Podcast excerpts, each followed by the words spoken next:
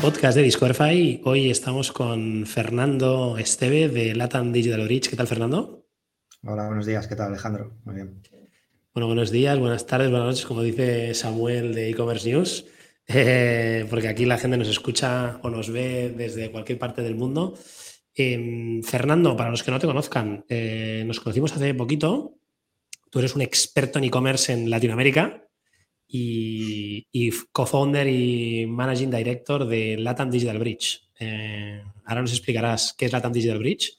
Em, bueno, igual si quieres nos haces cinco céntimos de, lo que hacéis, luego vamos a tu trayectoria para que la gente te conozca un poco mejor y luego hablaremos, como en todos los podcasts, eh, entremos en harina, ¿no? De qué se está cociendo en la TAM, en el mundo e-commerce y, desde tu perspectiva, tu experiencia, ¿cómo recomiendas a e-commerce los que están aquí, eh, que se quieren ir para allí o los que ya están, que, lo hagan un poco mejor, ¿no? Sí, vale. Eh, pues de forma muy resumida, lo que hacemos en, en Latin Digital Bridge es ayudar a que las empresas vendan en América Latina con o sin presencia local y, bueno, pues entendiendo muy bien un mercado que, nos hemos trillado los últimos 10 años, básicamente. Ha evolucionado mucho ¿no? el e-commerce en el mundo en general, eh, en Latinoamérica también, y me imagino que después de la pandemia ha pegado el boom, ¿no? Em, tú, entre otras cosas, eres especialista en medios de pago y el tema de los pagos eh, ha sido la piedra en el zapato en el e-commerce en Latinoamérica durante mucho tiempo, aunque me parece que esto ya ha evolucionado mucho, ¿no? Sí, sí. Em, tradicionalmente eh, América Latina pues, es un mercado muy, muy fragmentado. Em, hay una bancarización baja, y, siempre han existido una serie de barreras para que empresas internacionales vendan allí. muchas de las tarjetas que se emiten en América Latina no, no, pasan en pasarelas internacionales. Entonces sí que desde que yo empecé a trabajar en América Latina, que eran unos 10 años más o menos, uh, sí que se ha, habido, se ha visto una evolución bastante grande en cuanto a la cantidad de soluciones que existen para que las empresas puedan realizar sus ventas allí sin ningún tipo de barreras, eh, porque al final pues un poco el, checkout o el proceso de pago es la última milla ¿no? de todo el esfuerzo que hemos hecho para captar al cliente, para traerlo, para dar una experiencia buena y, básicamente si no contamos con, una solución que monetice bien en América Latina, estamos tirándolos por un barranco, que pasa muchas veces eh, en empresas que, bueno, pues que asumen que pueden monetizar allí con una conexión con un banco en España, lo cual pues, pues no es cierto ni mucho menos. Y sí que ha habido una evolución grande, eh, como decía, tanto a nivel de, soluciones como a nivel de la propia infraestructura financiera y de fintech allí. Eh, el Open Banking está pegando muy fuerte, tenemos ejemplos de, éxitos tremendos como el PIX en Brasil y sí que, sí que en algunos aspectos no solo América Latina no está eh, detrás de España, sino que en algunos aspectos está incluso adelante de España y cada vez más próximos en cuanto a, también a regulación, a protección de datos, a muchos niveles em, yo veo menos, menos barreras eh, para una empresa adaptarse en América Latina que, por ejemplo, hacer un lanzamiento desde España a Alemania, por poner un ejemplo. Total. Bueno, antes de, seguir un poco con, este mundillo y que nos expliques muy bien qué hacéis en la Digital Bridge con más detalle, em, tú eres un trotamundos eh, gallego, ¿no? Ah, y, que has estado en, en, Alemania, ahora desde Portugal, desde Lisboa, ¿no? Hago un poco de spoiler. Em, has pasado por PayPal, eh, emprendedor. Eh, cuéntanos un poco más quién es Fernando.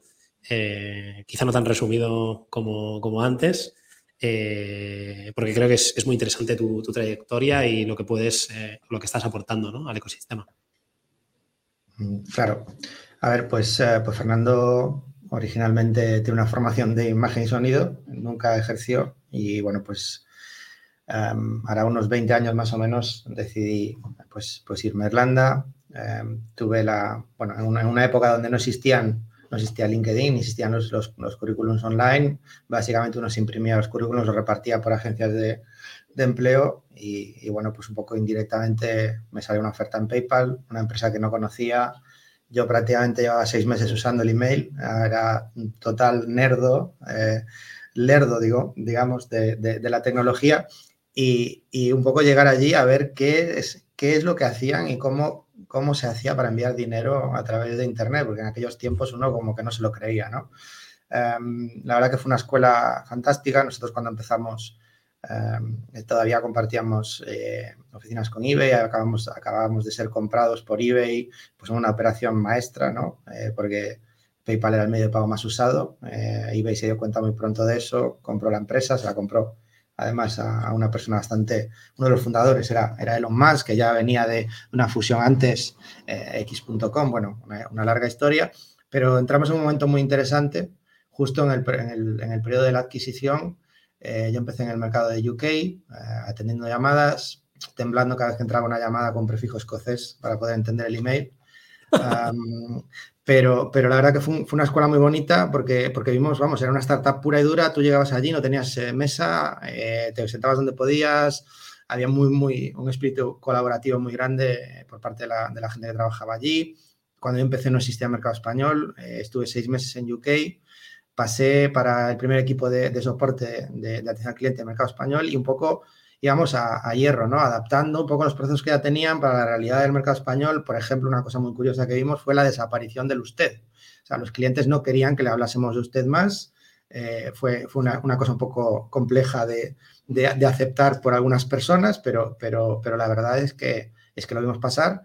Pasé también por eh, el primer equipo de prevención de fraude, eh, pues revisando páginas web que empezaban a aceptar pagos.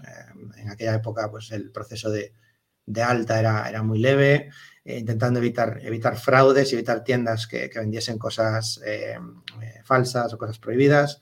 Y luego pues tuve la suerte también de pasar cuatro años en el departamento de, de grandes cuentas.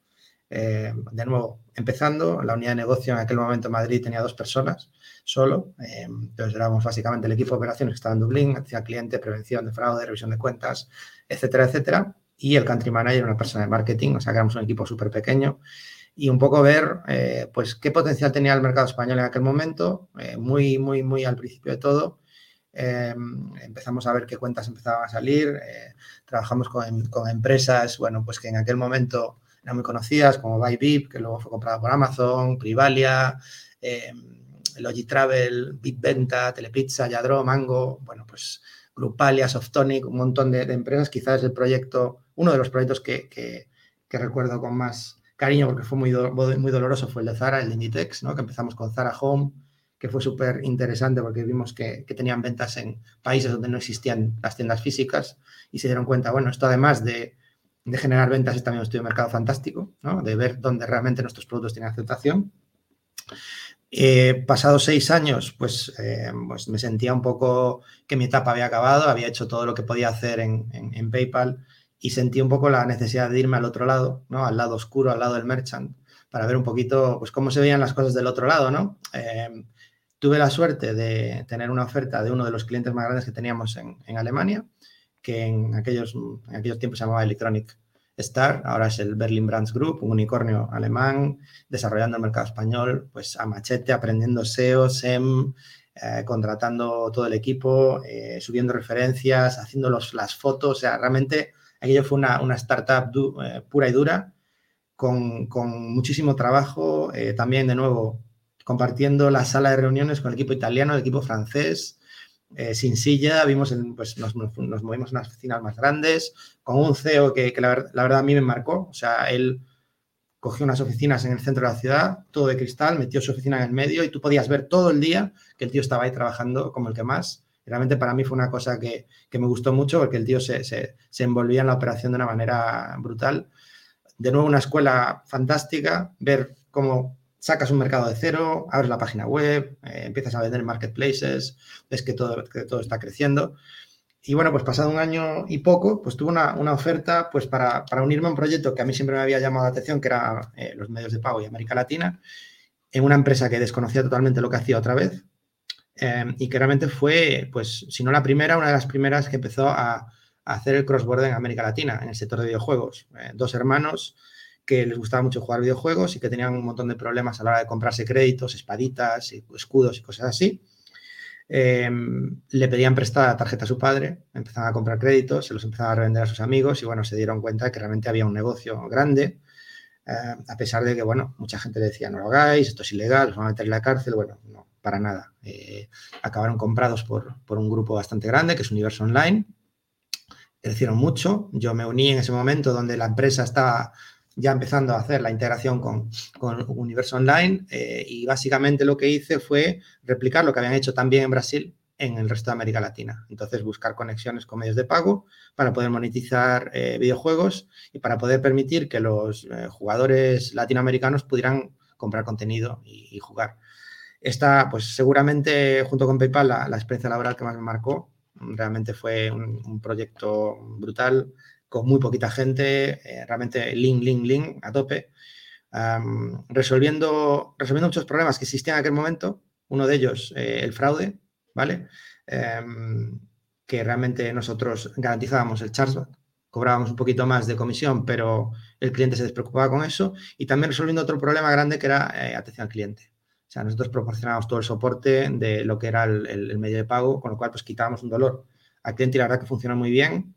Eh, fuimos líderes de mercado, yo creo que todavía continúan siendo líderes de mercado, estoy un poco desconectado ahora del sector de videojuegos, pero, pero la verdad que fue un proyecto muy bonito, eh, estuve casi seis años.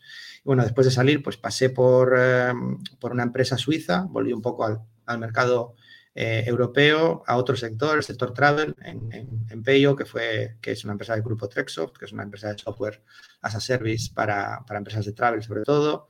Em, y luego pues me unía a Flow, eh, que es un procesador de pagos de Chile, líder en Chile, más de 60.000 comercios afiliados. Eh, abrimos la operación en México, abrimos la operación en, en, Perú, dejamos bastante adelante a otros países.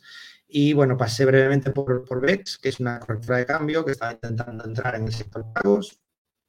Y ahí pues fue donde me dedicó realmente el espíritu emprendedor, ¿no? Empecé a pensar, bueno, realmente he estado toda la vida ayudando a empresas alemanas, americanas, chinas a vender en América Latina y veía que nadie estaba haciendo eso en España y sentía que había un hueco eh, bastante importante, que había una oportunidad bastante importante y que había mucho desconocimiento por parte de la empresa española de la cantidad de herramientas que hay para poder entrar a América Latina, porque todavía se sigue pensando que cuando uno quiere vender allí necesitas un abogado, necesitas una entidad, necesitas una cuenta bancaria, necesitas un country manager, y no, no siempre es así. Es decir, nosotros no estamos aquí descartando la presencia local, a veces tiene sentido, pero mm, lo que estamos es trayendo una nueva forma de pensar donde indicamos que la, la presencia local no es necesaria para empezar, que puedes empezar de forma remota con acceso a todos los medios de pago, con partners sólidos con los cuales hemos trabajado. Y ahí pues nace un poco Latam Digital Bridge junto con mi socio Manuel Gaviño, que está, en Málaga y él se dedica más de la, parte de desarrollo de negocio. Llevamos nueve meses pues intentando eh, llevar esta, este mensaje, pues, explicar a las empresas españolas, sobre todo de servicios, que es donde vamos, vemos más la, la, oportunidad inmediata. Bienes físicos también la hay, pero ya implica logística, implica marketplaces, implica una serie de cosas que se pueden hacer que estamos descubriendo ahora cómo hacerlas mejor, pero que tienen más problemática y más trabajo. Pero cualquier tipo de empresa española hoy puede empezar a vender en América Latina mm, de forma muy eh, sencilla, sin grandes inversiones. Y es que además creemos que, es el paso natural para cualquier empresa española para internacionalizarse todavía más con los tiempos que están llegando y, y, con la crisis que se avecina. Nosotros realmente sí que, sí que creemos que que es una alternativa muy buena para poder intentar compensar las posibles pérdidas de ventas o, dificultades que podamos tener en, un mercado como el europeo. Y realmente sí que le vemos muchísimo potencial. hemos trabajado muy duro, hemos estado en, varios, en varios, varias plataformas para dar visibilidad. Trabajamos con 10 empresas de intermediación de pagos, estamos cerrando acuerdos con tres más hemos cerrado acuerdos con empresas que te permiten vender en marketplaces en América Latina que antes no se hacía. Hemos cerrado acuerdos con empresas de logística, con empresas de antifraude. Realmente la, respuesta por parte de todo el ecosistema que, que, da servicio a esto ha sido muy buena y la respuesta por parte de la empresa española que hemos tenido pues también ha sido bastante buena. Entonces, incluso con el punto de que estamos ahora trabajando en el desarrollo de una plataforma para ayudar un poquito y facilitar un poquito más la conexión con todo este, con toda esta em, pirámide de soluciones que hay, intentar simplificar un poco pues, el proceso de integración técnica, que sí que cuantas más soluciones hay, más, más complejo se vuelve. Y, la verdad que, pues, de forma de forma completa, esto es un poco lo que estamos intentando hacer y plantear pues, a todo el ecosistema español. Que no está mal, ¿eh? No está mal. Hemos eh, repasado tu trayectoria súper extensa. Eh, lo que decías, ¿no? Ahí en, no en un garaje, pero, pero ahí compartiendo oficinas, los de PayPal con los de eBay, eh, tu etapa por, por Irlanda, eh, fraude, llevando al mercado español, Portugal, em, que bueno, Portugal pues es, es, como tu segunda casa, ¿no? Por lo que veo. Eh, bueno, tu casa ahora mismo, en Lisboa. Luego en Alemania, cómo te metes en el lado del merchant, y, importante, ¿no? No estar solo desde el lado de pagos, de, de, del otro lado del, cliente, ¿no? Sino conocer bien al cliente. te conviertes en un especialista en pagos, seguramente decías, ¿no? No existía ni LinkedIn, ¿no? Nos hacemos mayores ya todos, pero, pero quizás un poco el, el, cliché que, que, te queda en tu trayectoria, ¿no? Este tío de pagos sabe un rato. Y, y, por haber llevado Latinoamérica, pues tú ves la oportunidad de, oye, eh, los españoles no están haciendo bien los deberes, hay que ir allí, ¿no? Eh, decís en vuestra web, en Latin Digital Bridge, es una oportunidad de más de 650 millones de habitantes eh, y Brasil, que ahora hablaremos, más de 100 millones de e-shoppers. Eh, cuando hablamos de la TAM, metemos el mismo saco todos los países. Eh, realmente se compra online igual en todas partes y luego Brasil está dentro del mismo saco. Eh, ¿O cómo, cómo, lo ves tú? No, cada país es un poco es un poco una historia diferente. Yo, yo lo agruparía quizás en, dos grandes grupos eh, a la hora de, de, clasificarlos hay los países donde uno puede operar sin ningún tipo de límite, no hay bloqueos, son economías abiertas, como por ejemplo tenemos México o Chile, ¿vale? Y luego hay países donde uno puede operar, pero eh, hay una serie de cosas que complican la operación porque son economías cerradas, como por ejemplo Argentina y Brasil. Entonces, a grandes rasgos yo pondría eso, haría, esa división. Después, obvio, cada país tiene su, su realidad, eh, por ejemplo, pues a nivel de bancarización, casi el 50% de la población de México no tiene una cuenta bancaria. Eh, en Colombia no se utiliza casi la, tarjeta de crédito, todavía tiene una, una, cuota de penetración muy baja. En cambio, en Chile prácticamente todo el mundo la tiene. Eh, existe 3D Secure, por lo tanto, el, riesgo de fraude es, mínimo. Cada país tiene su realidad, ¿vale? Eh, pero, pero sí que Brasil quizás, pues yo lo pondría un poco aparte, ¿no? porque pues tiene, tiene un potencial brutal, tiene otro idioma que es, que es el portugués y además quizás es el país que más eh, ha innovado a nivel de, de, medios de pago con el lanzamiento de Pix y para explicar a todo el mundo qué es Pix, eh, pues para los españoles es un Bizum con esteroides, ¿vale? Y para el resto de personas, pues es un medio de pago que se ha creado eh, a caballo de, de, del Open Banking, del concepto Open Banking, lo ha creado el propio Banco Central de Brasil y se creó con el objetivo de disminuir eh, la fricción que existía anteriormente con los medios de pago que se utilizaban en el país, sobre todo el boleto y la transferencia bancaria. Entonces, ¿qué, qué es lo que hace Pix y por qué Pix es revolucionario?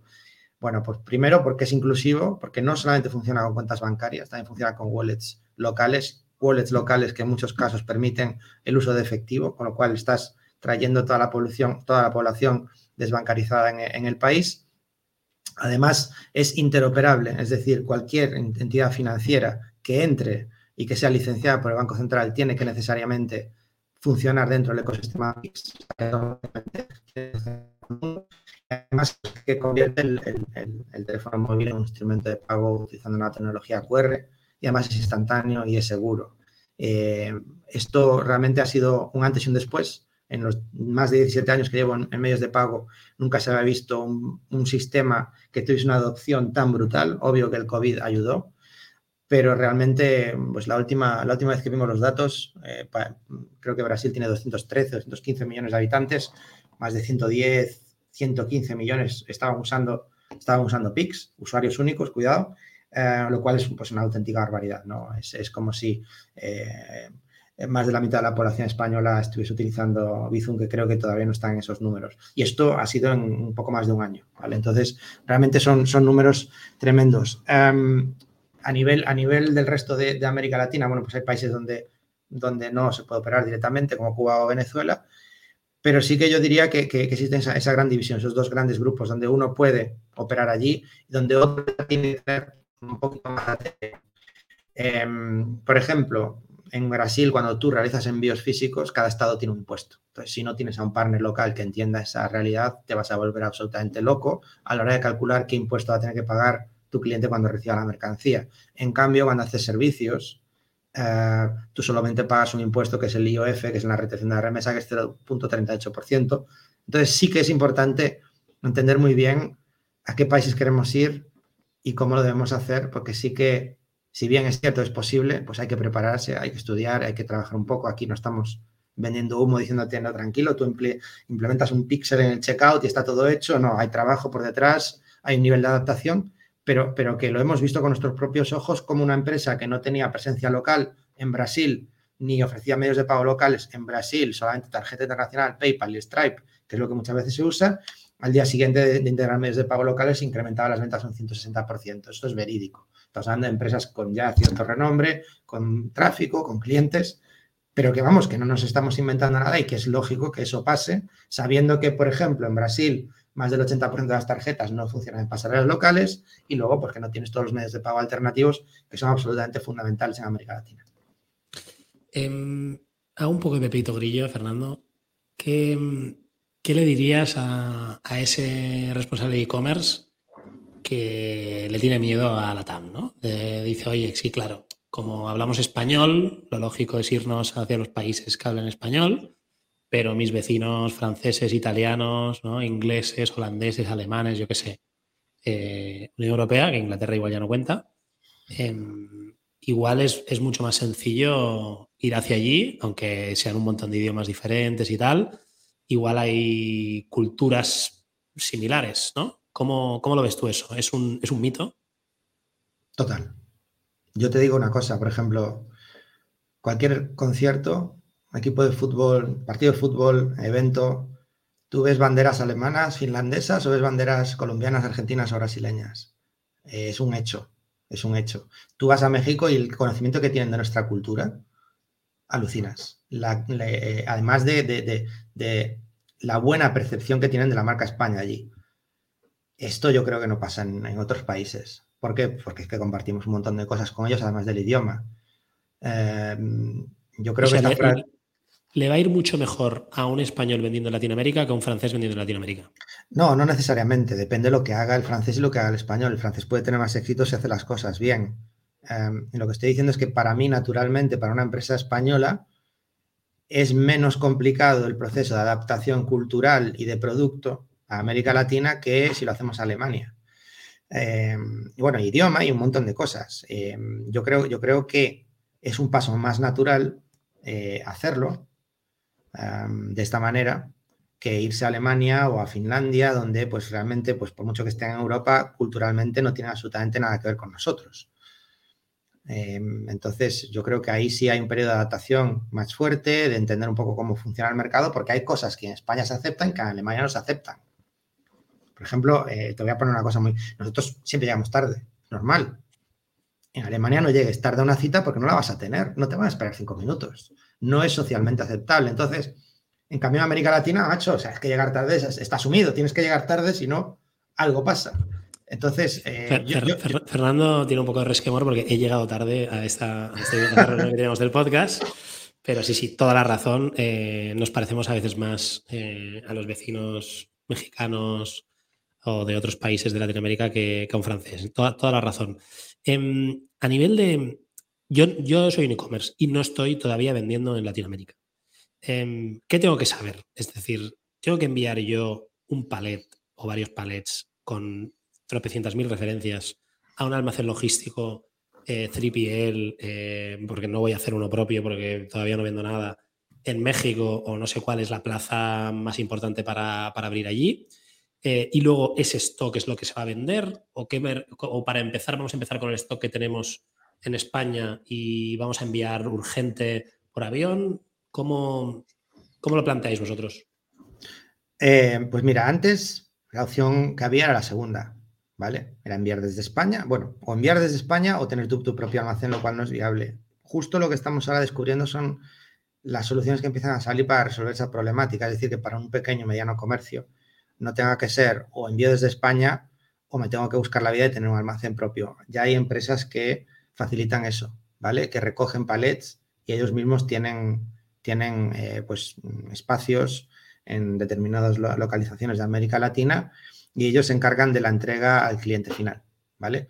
Tanto del proceso de importación del palet como de la entrega. Entonces tú dentro de tu e-commerce integras su solución y, ellos se encargan de gestionarlo. Exactamente.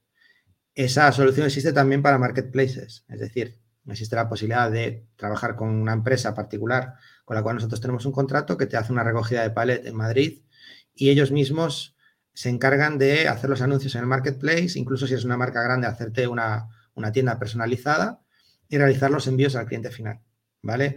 Entonces, esa, esa solución binaria que existía antes, que es o envío desde España o, me tengo que gastar un montón de pasta en tener un envío allí, contratar personas y aún así el conocimiento local es absolutamente necesario, vas a tener un montón de dolor durante ese proceso, pues ya empiezan a existir empresas especializadas en ayudar a la última milla a los vendedores internacionales. Y lo curioso de todo esto es que continúan, igual que los pagos, con mucho más foco en mercados como América Latina, como Asia y Estados Unidos, que España. Entonces nosotros estamos justo intentando llevar esta misma idea que llevamos a los medios de pago a las empresas de logística y decir, oye, hay una oportunidad en España. Y yendo un poquito atrás en nuestra conversación, yo no diría que las empresas todas españolas lo están haciendo mal.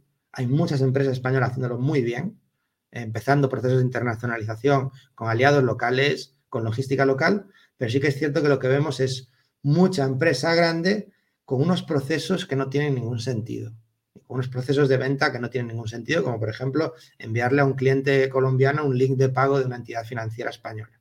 Hacer eso y no hacer nada es exactamente lo mismo. Entonces sí que hay mucha oportunidad en el sector ticketing, en el sector servicios. Yo siempre digo lo mismo. Si pones un partido del Madrid o del Barcelona, está petado de banderas de América Latina. Esta gente se gasta sus ahorros, se viene a nuestro país de vacaciones y no tienen una manera de poder comprar o reservar artículos desde su país muchas veces. Con lo cual los exponemos a que tengan que ir a la reventa a que no puedan comprarse la camiseta de, Ronaldo, bueno, Ronaldo ya no está, ni Messi tampoco, pero bueno, del que esté de ahora de turno para sus hijos porque no tienen tiempo porque hay que serigrafiarla. Nosotros realmente creemos que la industria más importante, una de las más importantes del país, que es el turismo, está perdiendo una oportunidad brutal de monetizar eso y es que al final... O sea, si tú la única alternativa que le das a un latinoamericano es comprar la reventa, el club no se lleva nada.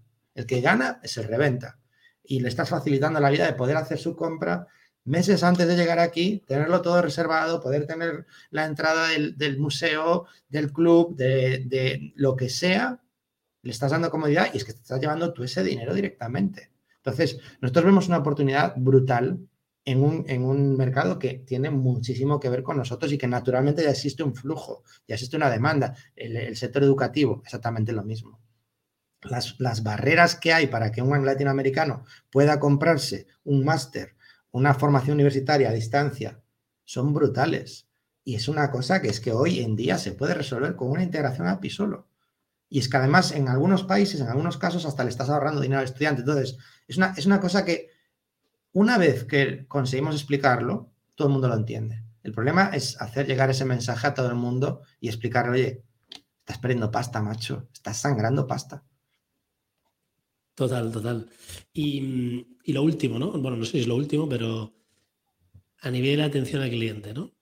Hay muchas horas de diferencia y, luego, no sé, yo veo desde España que muchas veces eh, me llaman a las 10 de la noche de Movistar queriendo que, vuelva, porque un día me fui y quieren que vuelva y tal. Em, y, saludos a la gente de Telefónica, pero, pero no, sé si es la mejor la hora más apropiada para llamar y luego, pues sin discriminar, pero te das cuenta de que, de, que no, no, están en el país, porque a esas horas y con ese acento, pues suena de que están en la otra parte del mundo. Eh, es importante eh, que te llame una persona con acento local y, evidentemente, pues que te respondan los emails, el WhatsApp o las llamadas a, a las horas que tocan. Claro, obvio, sí. Nosotros, nosotros cuando estuvimos en PayPal hicimos una prueba con cierto país latinoamericano y, realmente el feedback fue, fue malo. Fue malo porque la gente que llama a PayPal España espera que le conteste un español y la gente que llama a PayPal Colombia espera que le conteste un colombiano. Y yo creo que no es un tema ni siquiera de, discriminación. Es un poco... No, no, total. A ver, em, yo espero que, que, la persona con la que esté hablando sea de mi país. Es una cosa mental, ¿vale? Que uno lo espera y cuando, mm, si todo va bien, perfecto, no hay ningún problema, pero si hay algún problema para entenderse con esa persona que puede pasar, eh, sí que causa frustración, ¿vale? Mm, de todas maneras, em, en este caso, ¿vale? Eh, obviamente, una de las cosas que hay que trabajar y que, que hay que estudiar es cómo darle soporte a esos, a esos clientes latinoamericanos y, bueno, eh, lo que siempre se recomienda es tener algún tipo de estructura en el país. Claro, yo lo decía precisamente por eso, ¿no? Porque hablábamos de que el, océano azul de Latinoamérica, ¿no? De 650 millones de personas, pero luego no vas a tener en atención al cliente, ¿no? A un mexicano, a un colombiano, a un chileno. Eh, lo que quieres es un, multiusos de, que te hable portugués, español con acento de vete a saber dónde y que, y que esté 24 horas conectado, contestando emails, WhatsApp y al teléfono. Así es. Eh, al final lo que yo creo, yo creo que una de las, de las claves por las cuales la empresa en la que estuve, compra tuvo tanto éxito es porque resolvía eso. Era capaz de responder en inglés, en portugués en español, teléfono, chat. Hoy en día me imagino que tendrán WhatsApp, que es el, canal de, atención. Yo creo que también eso ha cambiado un poquito. ¿no? Las nuevas generaciones ya no utilizan tanto el teléfono y ya los acentos se notan menos y ya más la comunicación es a través de chat.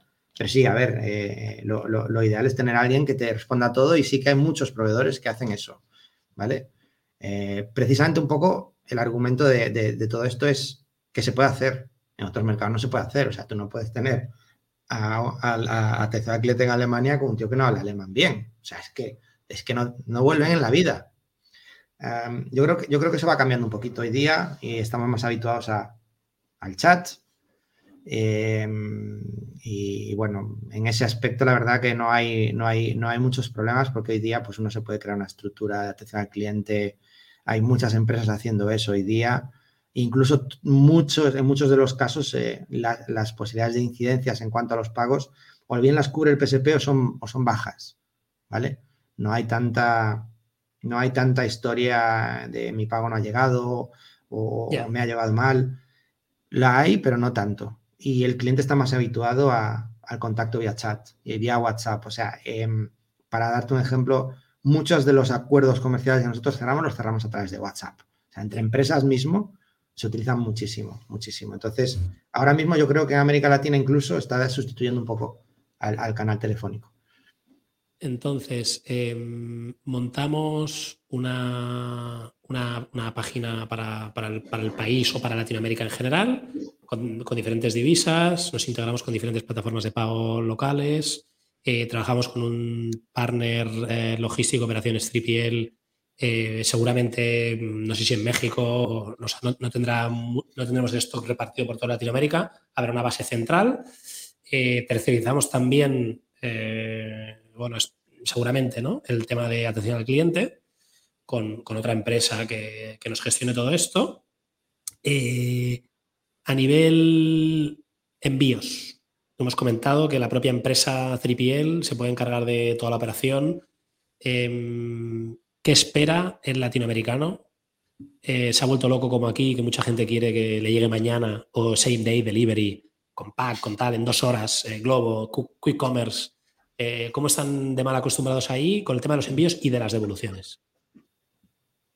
Pues, ah, pues mira, em, te cuento un poco el país que más conozco y con el que más trabajo que Brasil. Eh, en Brasil es, normal esperar dos, tres meses por un envío de AliExpress. Ahora la gente compra muchísimo.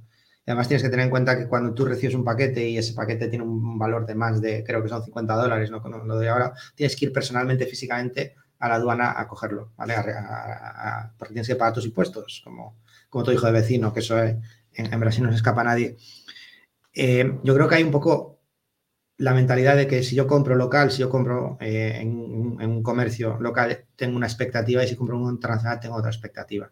Lo importante es que el e-commerce deje esa expectativa clara. Si él sabe que el producto se va a enviar desde España y va a tardar dos, tres semanas, va a esperar. No es impaciente, no te va a estar dando por saco el teléfono, dónde está mi paquete, no. Yo, yo creo que forma un poco parte de poder explicar qué es lo que vas a hacer. Y por eso ahí yo creo que tiene sentido el tener un partner local que alivie un poco eso y que recoja todos los paquetes y que los envíe directamente, porque al final vas a cortar los tipos de entrega, ¿vale?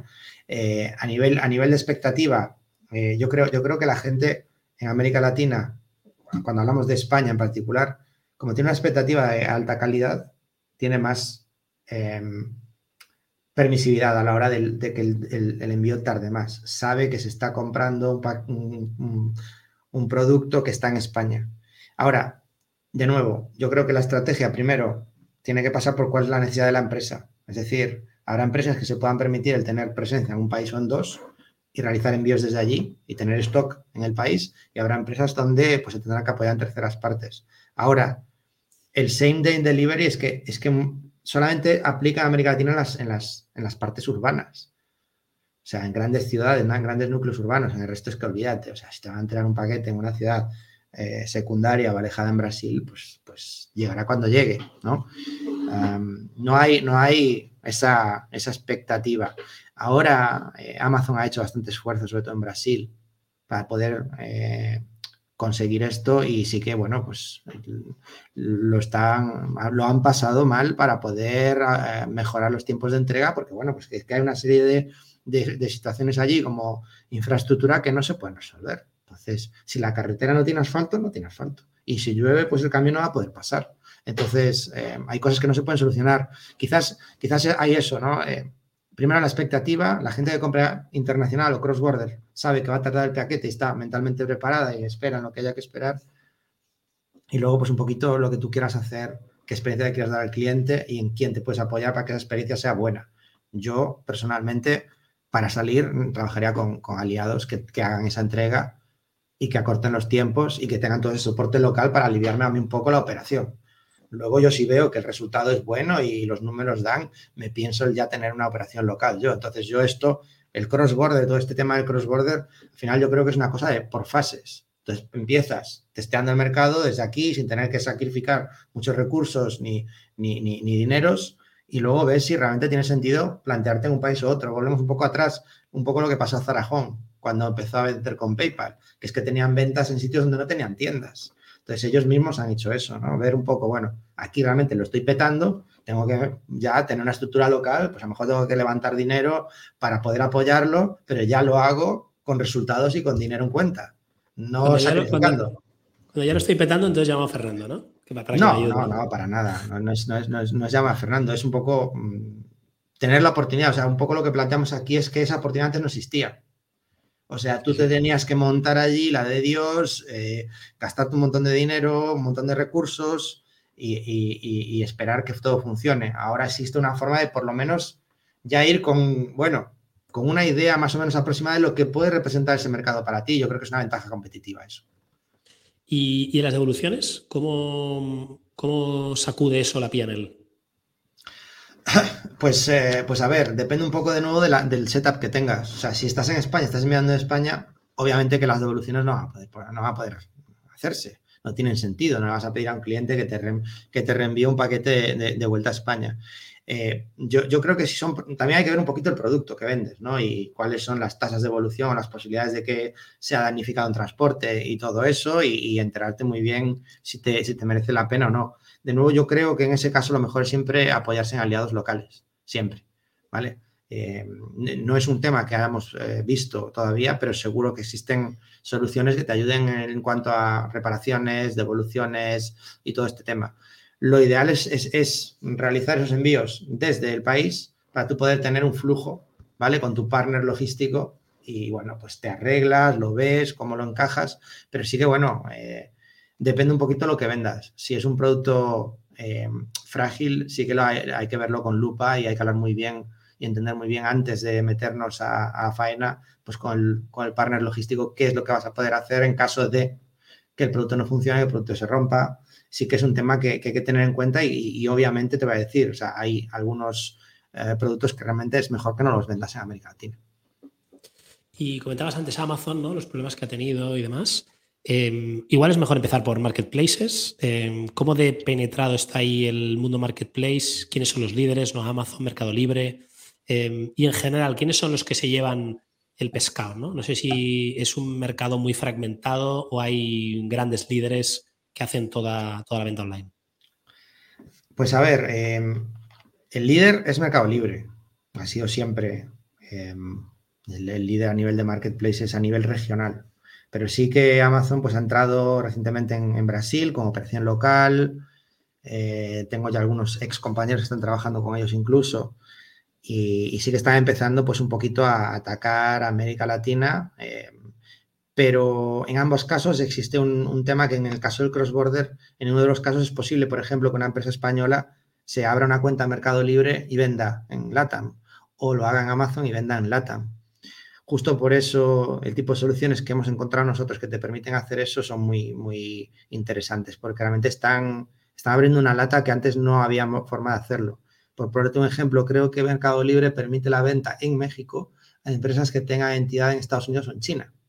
Eh, yo tengo una persona que, fue mi jefe en PayPal, a cual estimo mucho, que está especializado en consultoría de marketplaces y ha tenido que abrirse una entidad en Estados Unidos para poder vender en México. ¿Vale? Entonces, claro, esa es el, la gran ventaja de poder trabajar con partners así, es que te permiten eso. Yo creo que el marketplace hace, hace es parte de la, de la estrategia de lanzamiento, sí porque te permite una visibilidad. Yo mm, personalmente siempre lo haría a la par que la web, ¿vale? Eh, porque, bueno, pues vas a, vas a, tener menos margen en el marketplace, pero vas a empezar a adquirir usuarios que luego vas a poder redirigir a tu web, darles cupones, descuentos, fidelizar.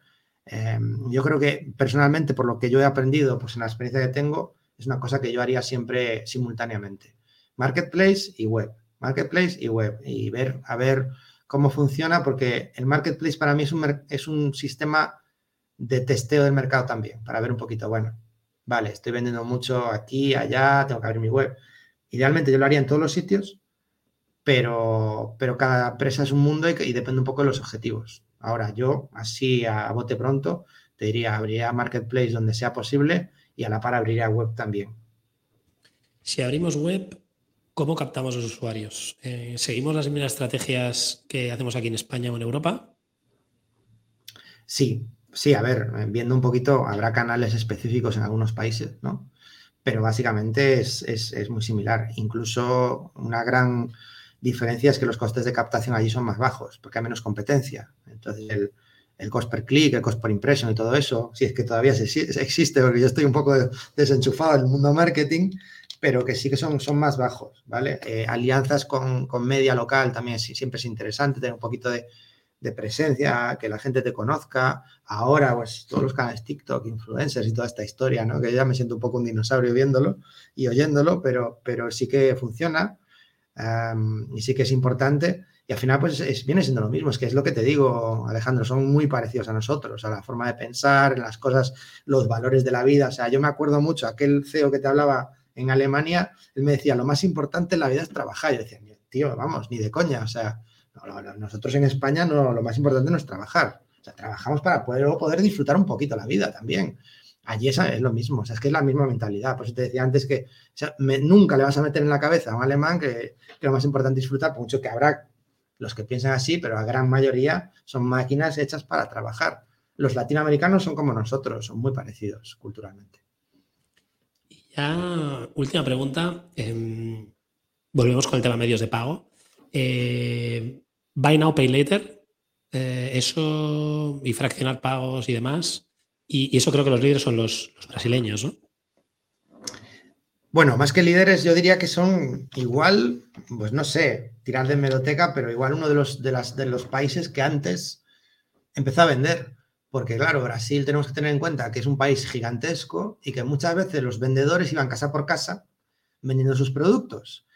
Y, ya existía en aquellos tiempos donde a lo mejor el, hombre iba como un burro y, con, y vendiendo eh, lo que vendiera, donde ya fraccionaban los pagos. Y de ahí un poco surgió todo este tema del parcelado. O sea, toda la vida eh, Brasil culturalmente tiene una cultura de pago fraccionado, ¿vale? Que incluso antes se hacía offline y sin ningún tipo de mecanismo las tarjetas en, Brasil eh, de crédito cuentan ya con una financiación eh, dentro del mismo proceso de pago. Es decir, cuando tú metes la tarjeta, se abre una ventanita donde tú escoges si quieres pagar en dos meses, en tres meses, en seis meses, y el vendedor, el merchant, recibe el pago íntegro. O sea, la financiación se hace automáticamente entre el banco y el, y el que tiene la tarjeta.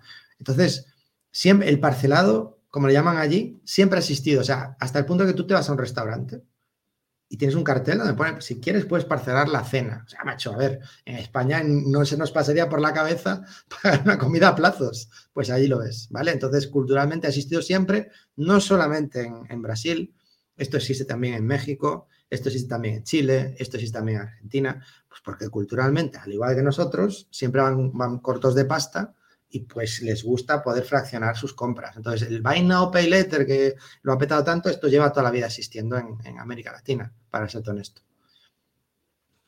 Bueno, espectacular. Eh, una gran charla de cómo hay que montar un e-commerce en Latinoamérica, cómo, qué, hay que saber, qué hay que aprender. Eh, yo creo que nos has ilustrado muchas cositas, detalles que hay gente que no sabe eh, y los que lo saben, pues bueno, eh, cerciorarse de que no lo están haciendo tan mal, como has dicho, ¿no? No todo el mundo lo hace mal, hay gente que lo está haciendo muy bien. Y para los que no, pues bueno, eh, un poquito de luz.